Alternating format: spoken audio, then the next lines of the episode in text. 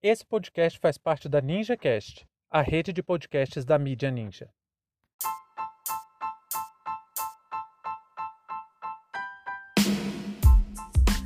Apagão da ciência brasileira. Plataforma Lattes fica fora do ar. Sejam bem-vindos e bem-vindas ao seu plantão informativo com análise e opiniões a partir de uma perspectiva histórica. Eu sou Arnaldo de Castro, em conjunto com Brenda Salzman, e hoje é dia 28 de julho de 2021.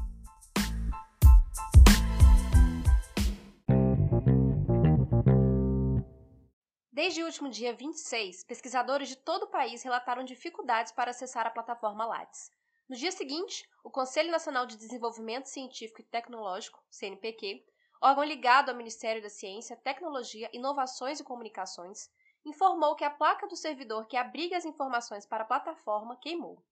O CNPq ainda não prestou maiores esclarecimentos sobre o ocorrido, e em resposta à revista Fórum, o Conselho Nacional de Desenvolvimento Tecnológico e Científico afirmou que, abre aspas, a placa do servidor que queimou não tinha backup. A gente não sabe exatamente o que a gente perdeu de dados. Se perdeu alguns segundos, minutos, horas, dias. A folha de pagamento também está comprometida. Vai ter que fazer algum processo manual, enfim, está um caos no CNPq. Fecha aspas. A plataforma Lattes é uma importante ferramenta para dimensionar a produção científica no Brasil, assim como acessar a produção individual de cada pesquisador ou pesquisadora no Brasil. Seus dados são usados para promoções em carreira, em processos seletivos de concursos públicos e também para programas de pós-graduação em todo o país. O apagão da ciência no Brasil é reflexo de uma política de desinvestimento em educação e tecnologia que se acentuou nos últimos anos do governo negacionista de Jair Bolsonaro. Cada um de nós vive em pequenas bolhas. Cada uma dessas bolhas com seus problemas, com suas tensões, seus jargões, gírias e também com outras ferramentas comuns entre aquela galera. Tipo o Lattes. Para quem trabalha com pesquisa no Brasil, o Lattes é uma coisa bem conhecida. Então vamos entender o Lattes porque ele serve para muito mais coisa do que só para stalkear a vida acadêmica daquela sua professora preferida ou para pesquisadores ostentarem sua produção acadêmica. Conhecimento é poder. Eu sei que essa frase todo mundo conhece, mas é preciso fazer uma reflexão mais aprofundada disso. Quando falamos em conhecimento, não estamos falando apenas da dimensão pessoal. Existe uma dimensão de construção de poder pessoal que passa necessariamente pelo conhecimento. Mas quando falamos de uma nação, Estamos falando da capacidade de produção de conhecimento de um conjunto de milhões de pessoas. Essa capacidade de produção de mentes é um dos componentes fundamentais do desenvolvimento. Isso porque produto de alto valor agregado só pode ser produzido a partir da construção de conhecimento. Isso é muito óbvio. Se você não tem engenheiro, você não vai construir um prédio. Da mesma forma, se você não tem químicos em constante atividade de pesquisa, você não vai ter uma indústria de remédios avançada. Daí segue que a disputa pela produção científica é quase uma Olimpíada que acontece a todo instante entre cientistas e pesquisadores do mundo inteiro. Cada nação tem sua forma de organizar e sistematizar essas informações, tanto para facilitar a vida de quem pesquisa, quanto para deixar disponível o currículo científico nacional para todo mundo. No Brasil, essa ferramenta é o Lattes. É uma espécie de rede social do mundo acadêmico. Antigamente a gente falava que era o Orkut acadêmico. Claro que a dinâmica dele é bem menos interessante que as redes sociais, mas a ideia é mais ou menos a mesma. Você constrói o seu perfil e ali disponibiliza suas informações acadêmicas, artigos que escreveu, onde trabalhou, que cargos exerceu e por aí vai. Isso é muito importante porque, teoricamente, quanto mais você produziu e quanto melhor for os locais que você publicou, mais reconhecido como grande pesquisador você é. Esse sistema criou várias distorções e, como a maioria das coisas, é bem injusto, mas o fato é que ele tem a sua função. Ele precisa ser reformado, corrigir essas distorções e mudar seu formato, mas é o que temos para o prato do dia. Sem ele, toda pesquisa no, científica no Brasil pode ficar comprometida. Se essa falha durar alguns dias, os danos tendem a ser mínimos. Mas se prolongar, ou pior, se os dados não forem recuperados, até mesmo remunerações e processos seletivos podem ficar comprometidos.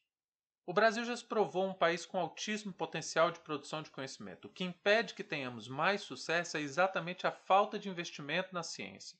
Até porque fazer ciência no Brasil é um trabalho de Sísifo, ninguém nem te reconhece como trabalhador. Quando você diz que é bolsista, é como se você fosse desempregado e recebesse uma espécie de Bolsa Família de elite. Ou seja, você é um desempregado que finge fazer alguma coisa e ganha uma boa grana para isso. Esse tipo de preconceito contra a pesquisa científica no Brasil já era algo extremamente ruim e ficou ainda pior com esse governo medíocre que não apenas não investe, como também sabota o centro de pesquisa. A educação no Brasil vem sofrendo cortes recorrentes desde que Michel Temer chegou ao poder através de um golpe. Com Bolsonaro a coisa ficou ainda pior. Pra você ter uma ideia, de acordo com o economista Felipe Salto, o CNPq tem hoje um orçamento que é a metade do que era no ano 2000. Hoje, em 2021, o CNPq tem disponível pela nova lei orçamentária 1,2 bilhão de reais, quando em 2000 esse valor era de 2,4 bilhões. Desse valor de 1,2 bilhão, 70 milhões são para despesas do órgão, inclusive para a manutenção das plataformas e bancos de dados. É muito pouca grana e, para piorar, é uma grana extremamente concentrada no Sudeste brasileiro. E mais que um problema somente de orçamento, nós temos uma mudança radical institucionalmente falando que é a interferência direta e constante de um governo negacionismo e que tem ódio da ciência na liberdade de produção científica. Bolsonaro, através dos seus generais, simplesmente alterou critérios para concessão de bolsas, por exemplo, privilegiando apenas as áreas de engenharia e informática. Esse tipo de política no CNPq tem objetivos e é a sabotagem de um processo de mudança na sociedade que esse governo trabalha constantemente contra. Vou dar um exemplo prático para vocês. No Brasil, 72% dos artigos científicos são assinados por mulheres. 53% das vagas de doutorado são ocupadas por elas. Elas são a maioria também em produção nas áreas de licenciatura, mas são a ampla maioria dos artigos também na medicina. Esse é o tipo de mudança e emancipação que irrita a corja do governo, que não consegue admitir a competência das mulheres e trabalha constantemente para manter aquela imagem da mulher perfeita como sendo a dona de casa. Em contraste, concentra o dinheiro da pesquisa nas engenharias que têm uma média de 32% de artigos produzidos por mulheres.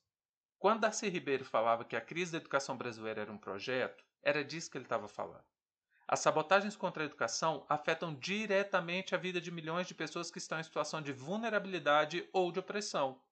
A plataforma LART está fora do ar não seria um problema assim tão grave, mas esse evento é um sintoma é um reflexo, é efeito, é resultado direto da investida de Jair Bolsonaro contra a educação e a ciência. Enquanto pesquisadores cientistas, professores e professoras têm suas liberdades de pensamento atacadas com todas as armas, desde a propaganda até corte orçamentário e perseguição institucional, o presidente da República, ao invés de conduzir a gestão do CNPq em um momento de grave crise, não. Está pousando feliz e sorridente para fotos ao lado de Beatriz von Storch uma das grandes lideranças da direita alemã, com forte discurso neonazista e neta do ministro das Finanças de Adolf Hitler. Fim de papo.